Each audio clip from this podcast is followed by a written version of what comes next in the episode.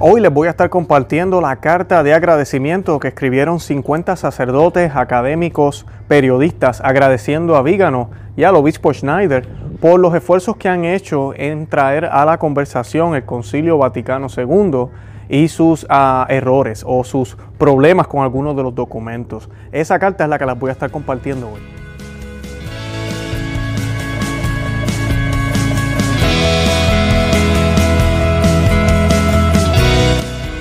Conoce, Ama y Vive tu Fe. Este es el programa donde compartimos el Evangelio y profundizamos en las bellezas y riquezas de nuestra fe católica. Les habla su amigo y hermano Luis Román y quisiera recordarles que no podemos amar lo que no conocemos y que solo vivimos lo que amamos.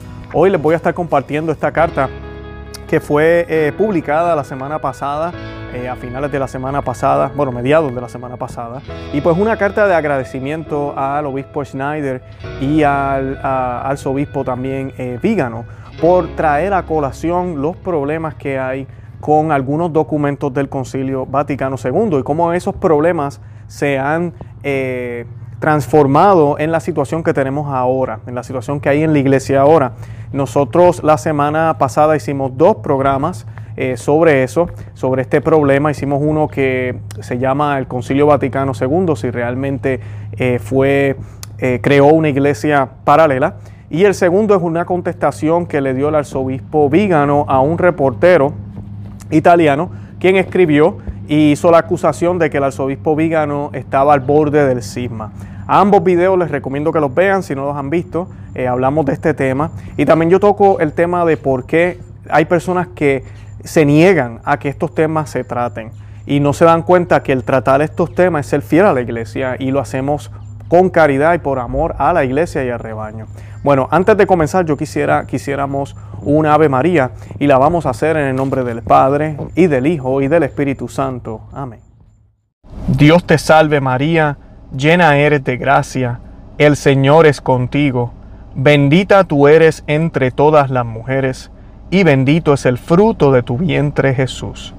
Santa María, Madre de Dios, ruega por nosotros pecadores, ahora y en la hora de nuestra muerte.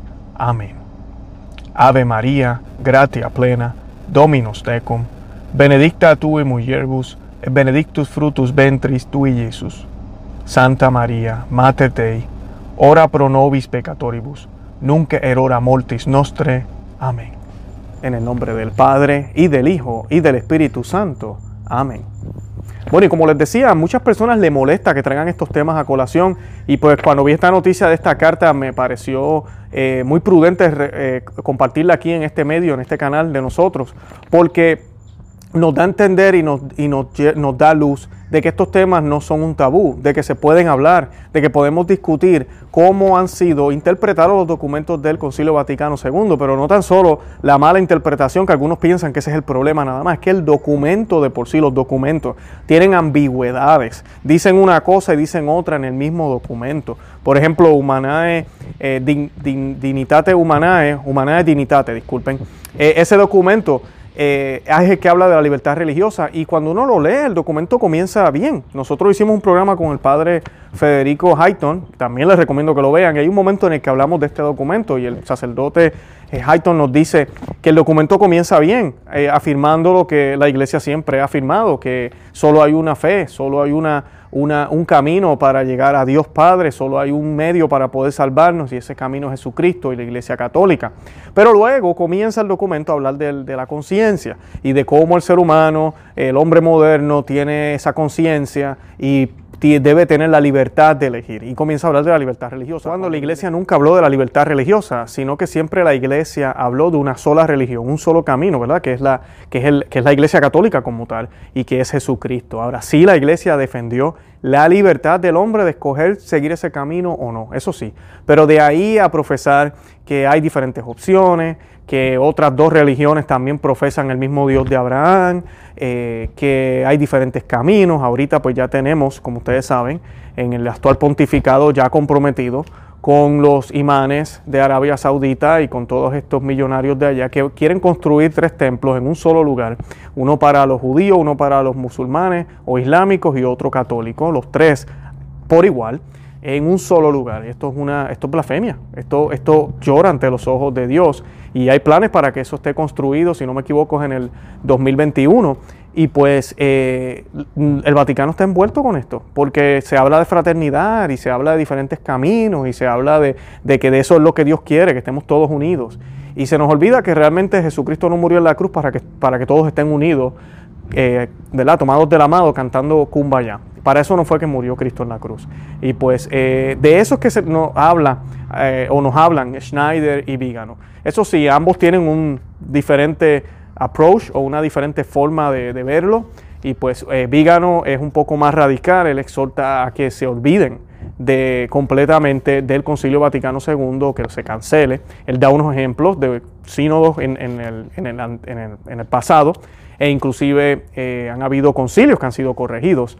Y pues él habla de esos ejemplos. También Schneider utiliza esos ejemplos, pero Schneider está abogando más porque se hagan esas correcciones a esas, a esas instituciones eh, o documentos, constituciones que se escribieron, eh, que tienen esos problemas y que han traído lo que han traído hasta, hasta ahora.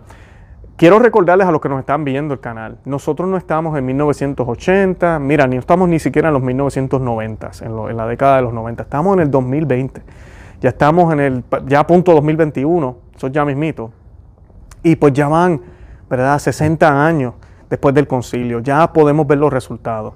Y solo hay que mirar hacia alrededor, solo hay que leer los números, solo hay que ver cómo está la iglesia, cómo está el mundo y toda la confusión que hay. Eso es todo lo que hay que ver para darnos cuenta de que hay que hacer algo, de que tenemos que dar un paso para atrás y observar qué es lo que ha pasado y cómo podemos arreglar esto. Y pues traer estas comunicaciones malas y por qué es importante. No se trata de que ver quién tiene la razón o porque a mí no me cae bien este papa o porque a mí no me gusta tal cosa o porque a mí me gustaba como era más antes. No, nada que ver con eso.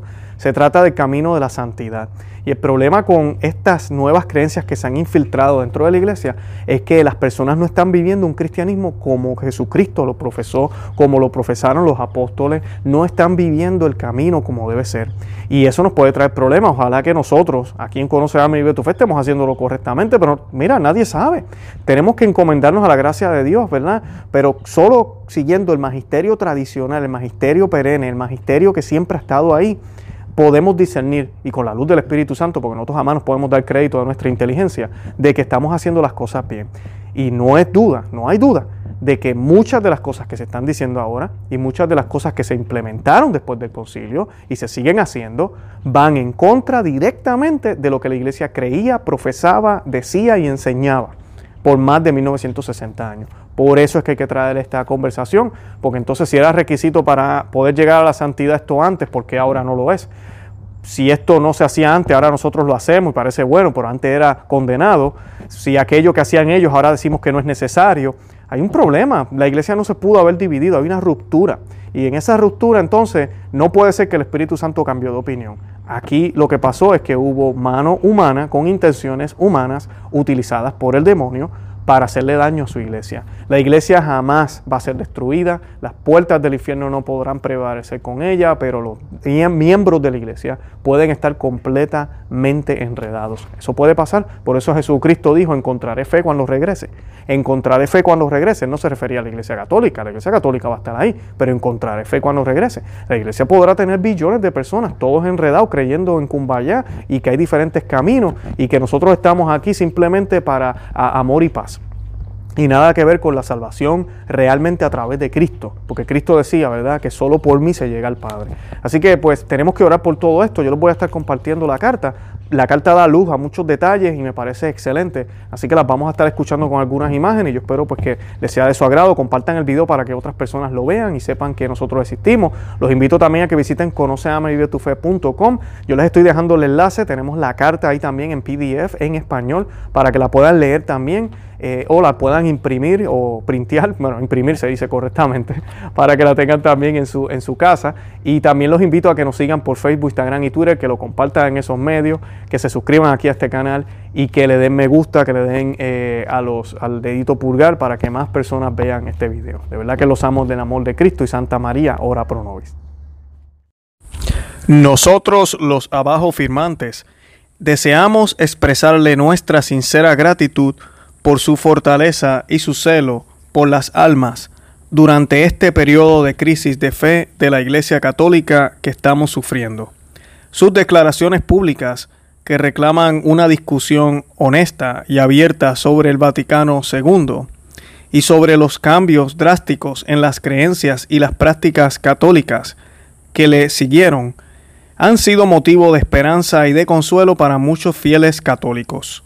El acontecimiento del Concilio Vaticano II aparece ahora más de 50 años después de su finalización como algo único en la historia de la Iglesia. Nunca antes de nuestro tiempo un concilio ecuménico ha venido seguido de un periodo tan prolongado de confusión, corrupción, pérdida de fe y humillación para la Iglesia de Cristo. El catolicismo se ha distinguido de algunas falsas religiones por su insistencia en que el hombre es una criatura racional y en que la creencia religiosa alienta en lugar de suprimir la reflexión crítica de los católicos. Muchos, incluidos el actual Santo Padre, parecen colocar el Concilio Vaticano II y sus textos, actos e implementación más allá del alcance del análisis crítico y el debate. Frente a las preocupaciones y objeciones planteadas por los católicos de buena voluntad, el concilio ha sido presentado por algunos como si se tratara de un superconcilio, cuya mera invocación acaba con cualquier tipo de debate, en lugar de promoverlo. Vuestro llamamiento a destrañar las raíces de la crisis actual de la Iglesia y a reclamar que se tomen medidas que corrijan cualquier posible desviación realizada en el Vaticano II y que ahora se pudiera estimar errónea, constituye un ejemplo en el cumplimiento del ministerio episcopal de transmitir la fe tal como ha sido recibida de la Iglesia. Agradecemos sus llamamientos para que se lleve a cabo un debate abierto y honesto sobre la verdad de lo que sucedió en el Vaticano II y sobre la posibilidad de que el concilio y su desarrollo posterior puedan contener errores o aspectos que favorezcan esos errores o que dañen la fe. Tal debate no puede partir de la conclusión de que el Concilio Vaticano II en su conjunto y en sus partes está per se en continuidad con la tradición. Tal condición previa a un debate impide el análisis crítico y la argumentación y solo permite la presentación de pruebas que apoyen la conclusión ya establecida. La cuestión de si el Concilio Vaticano II se ajusta o no a la tradición debe ser debatida, no postulada, ciegamente como una premisa que deba ser aceptada, aunque resulte contraria a la razón. La continuidad del Vaticano II con la tradición es una hipótesis que hay que probar y debatir, no un hecho incontrovertible. Durante demasiadas décadas, la Iglesia ha visto a muy pocos pastores permitir y mucho menos alentar tal debate. Hace 11 años, Monseñor Brunero Gerardini ya había realizado una petición filial al Papa Benedicto XVI, diciendo, la idea que me atrevo a someter ahora a su santidad ha estado en mi cabeza durante mucho tiempo y consiste en que se ofrezca una extensa aclaración y si es posible definitiva sobre el último concilio, sobre cada uno de sus aspectos y contenidos. En efecto, me parece lógico y me parece urgente que estos aspectos y contenidos se estudien en sí mismos y en contexto con todos los demás, mediante un examen minucioso de todas las fuentes y desde el punto de vista específico de la continuidad con el magisterio de la Iglesia anterior, solemne y ordinario, sobre la base de una obra científica y crítica, la más vasta e irrefutable posible, en confrontación con el magisterio tradicional de la Iglesia. Será posible definir el asunto de tal modo que permita entonces una evaluación segura y objetiva del Vaticano II. Cerramos la frase. También agradecemos su iniciativa de identificar algunos de los temas doctrinales más importantes que deben abordarse en semejante examen crítico y agradecemos que nos hayan aportado el modelo para un debate franco, pero cortés, que pudiera albergar la posibilidad de debatir. De sus intervenciones recientes hemos recopilado algunos ejemplos de los temas que han indicado que se debe abordar y que si se encuentran erróneos deberían corregirse. Esta compilación esperamos que sirva de base para una discusión y debate más detallados. No afirmamos que esta lista sea exhaustiva, perfecta o completa. Tampoco todos estamos necesariamente de acuerdo con la naturaleza precisa de cada una de las críticas que se citan a continuación, ni en la respuesta a las preguntas que plantean. Sin embargo, estamos unidos en la convicción de que sus preguntas merecen respuestas honestas y no meras descalificaciones con acusaciones de desobediencia o de ruptura con la comunión. Si lo que cada uno de ustedes afirma es falso, que los interlocutores lo demuestren. Si no, la jerarquía debería considerar las demandas que ustedes formulan. Primer punto, la libertad religiosa para todas las religiones como un derecho natural que Dios quiere. Obispo Schneider. Citamos. Algunas expresiones del concilio no pueden ser tan fácilmente reconciliables con la constante tradición doctrinal de la Iglesia, como por ejemplo las expresiones del concilio sobre el tema de la libertad religiosa. En el sentido de un derecho natural y por lo tanto positivamente querido por Dios, de practicar y difundir una religión falsa que pueda abarcar también idolatrías o cosas peores. Cerramos la, la frase. Otra frase del obispo Schneider. Desgraciadamente, pocas frases más abajo, el concilio socava esta verdad, proponiendo una teoría que jamás ha sido enseñada por el magisterio constante de la Iglesia, que el hombre tiene un derecho fundamentado en su propia naturaleza, por el que no se debe obligar a nadie a obrar contra su conciencia, ni se le impida que actúe conforme a ella en privado y en público, solo o asociado con otros, dentro de los límites debidos. Apoyado de esta afirmación, el hombre tendría el derecho fundado en la propia naturaleza y por lo tanto positivamente querido por Dios, de elegir, practicar y divulgar incluso colectivamente el culto a un ídolo y hasta el culto a Satanás. Por ejemplo, la conocida eh, iglesia de Satanás. De hecho, en algunos países la iglesia de Satán está jurídicamente equiparada a otras religiones. Segundo punto, la identificación de la iglesia de Cristo con la iglesia católica y el nuevo ecumenismo. Frase del obispo Schneider. Algunas expresiones del concilio no pueden ser tan fácilmente reconciliables con la constante tradición doctrinal de la Iglesia, como por ejemplo una distinción entre la Iglesia de Cristo y la Iglesia católica. El problema del subsistir, que da la impresión de la existencia de dos realidades, por una parte la Iglesia de Cristo y por otra la Iglesia católica, de la conducta ante la confrontación de las religiones no cristianas y de la conducta frente a, las confrontaciones del mundo contemporáneo. Otra frase del obispo Schneider. Pero afirmar que los musulmanes adoran junto con nosotros al único Dios, como lo hizo el Concilio Vaticano II en Lumen Gentium numeral 16, es teológicamente una afirmación altamente ambigua. Que los católicos adoramos con los musulmanes al único Dios no es cierto. No adoramos con ellos. En el acto de adoración siempre adoramos a la Santísima Trinidad. No adoramos simplemente al único Dios, sino más bien a la Santísima Trinidad conscientemente, Padre, Hijo y Espíritu Santo. El Islam rechaza la Santísima Trinidad. Cuando los musulmanes adoran, no adoran el nivel sobrenatural de la fe.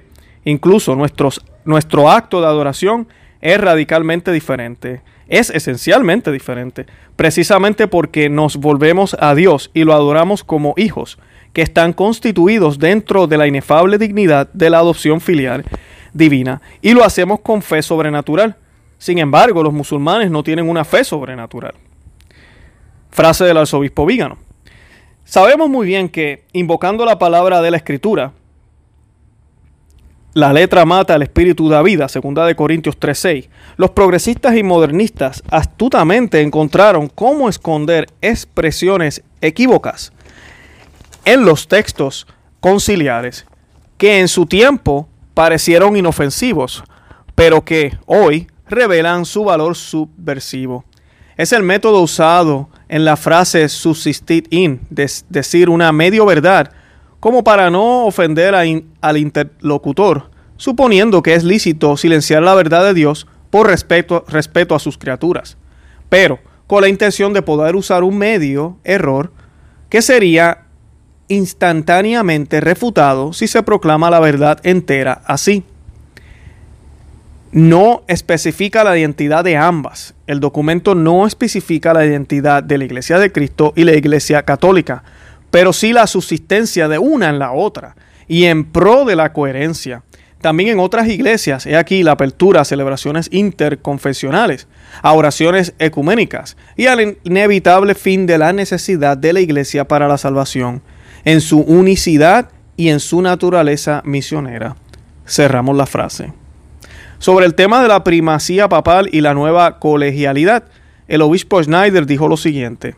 El hecho en sí de la necesidad, por ejemplo, de la nota explicativa previa al documento Lumen Gentium demuestra que el mismo texto de la Lumen Gentium numeral 22 es ambiguo respecto al tema de las relaciones entre el primado y la colegialidad episcopal. Los documentos esclarecedores del magisterio en la época postconciliar, como por ejemplo las encíclicas Mysterium Fidei, Humatane, Humanae Vitae, el credo del pueblo de Dios de Pablo VI, fueron de gran valor y ayuda, pero los mismos no aclararon las afirmaciones ambiguas del Concilio Vaticano II antes mencionadas. Siguiente punto. El concilio y sus textos son la causa de muchos escándalos y errores actuales. Frase del arzobispo Vígano. El que la Pachamama haya sido adorada en una iglesia se lo debemos a Dignitatis Humanae. El que tengamos una liturgia protestantizada y a veces incluso paganizada se lo debemos a la revolucionaria acción del Monseñor Aníbal Bugnini y a las reformas postconciliares. La firma de la Declaración de Abu Dhabi se la debemos a Nostra Aetate y si hemos llegado hasta delegar decisiones en, las conferencias episcopales, incluso con grave violación del concordato, como es el caso en Italia, se lo debemos a la colegialidad y a su versión puesta al día llamada la sinodalidad.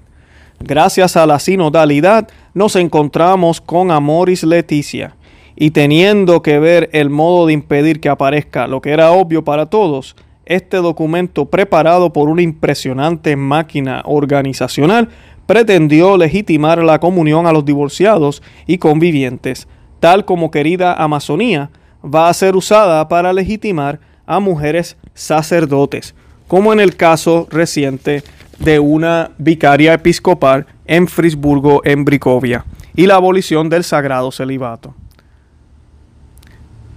Frase del arzobispo Vígano. Dice, pero si en aquel momento pudiera resultar difícil pensar que una libertad religiosa condenada por Pío XI en Mortalium Animos pudiera ser promulgada por Dignitatis Humanae o que el romano pontífice pudiera ver su autoridad usurpada por un colegio episcopal fantasma. Actualmente entendemos que lo que se ocultó inteligentemente en el Vaticano II se promueve abiertamente hoy en documentos papales, precisamente en nombre de la aplicación coherente del concilio. También el arzobispo Vígano escribió, Podemos, por tanto, afirmar que el espíritu del concilio es el concilio mismo, que los errores del postconcilio se, se contienen y nucen las actas del concilio, del mismo modo que se dice con toda razón que el novus ordo es la misa del concilio, aunque en presencia de los padres se celebra la misa que los progresistas califican significativamente de preconciliar. Frase del obispo Schneider. Para cualquier persona honesta intelectualmente que no trate de hacer la cuadratura del círculo, está claro que la afirmación de, dignitatis humanae, de que todo hombre tiene derecho por su propia naturaleza y por lo tanto sería un derecho positivamente querido por Dios a practicar y difundir una religión según su conciencia, no difiere sustancialmente de las afirmaciones de la declaración de la Abu Dhabi que dice el pluralismo y la diversidad de religión, color, sexo, raza y lengua son expresión de una sabia voluntad divina con la que Dios creó a los seres humanos. Esta sabiduría divina es la fuente de la que proviene el derecho a la libertad de credo y la libertad de ser diferentes. Cerramos la frase. Continuamos con la carta. Hemos tomado nota de las diferencias que han quedado de manifiesto entre las soluciones que cada uno de ustedes ha propuesto para hacer frente a la crisis promovida durante y después del Concilio Vaticano II. Por ejemplo, el arzobispo Vígano ha, ha pedido que sería mejor olvidar por completo el concilio, mientras que el obispo Schneider, en desacuerdo con él, sobre, sobre, este punto específico. Propone corregir oficialmente solo aquellas partes de los documentos del concilio que contengan errores o que resulten ambiguos. Su amable y respetuoso intercambio de opiniones debe servir de modelo para un debate más profundo que ustedes y nosotros deseamos. Con demasiada frecuencia durante estos últimos 50 años, las discrepancias sobre el Vaticano II han sido combatidas meramente mediante descalificaciones, en lugar de aportando argumentos con tranquilidad. Instamos a todos los que se unan a este debate a que sigan nuestro ejemplo. Oramos para que nuestra Santísima Madre, San Pedro, Príncipe de los Apóstoles, San Atanasio y Santo Tomás de Aquino, protejan y preserven a sus excelencias, que les recompensen por su fidelidad a la Iglesia y les confirmen en su defensa de la fe y de la Iglesia. Santa María, ora pro nobis.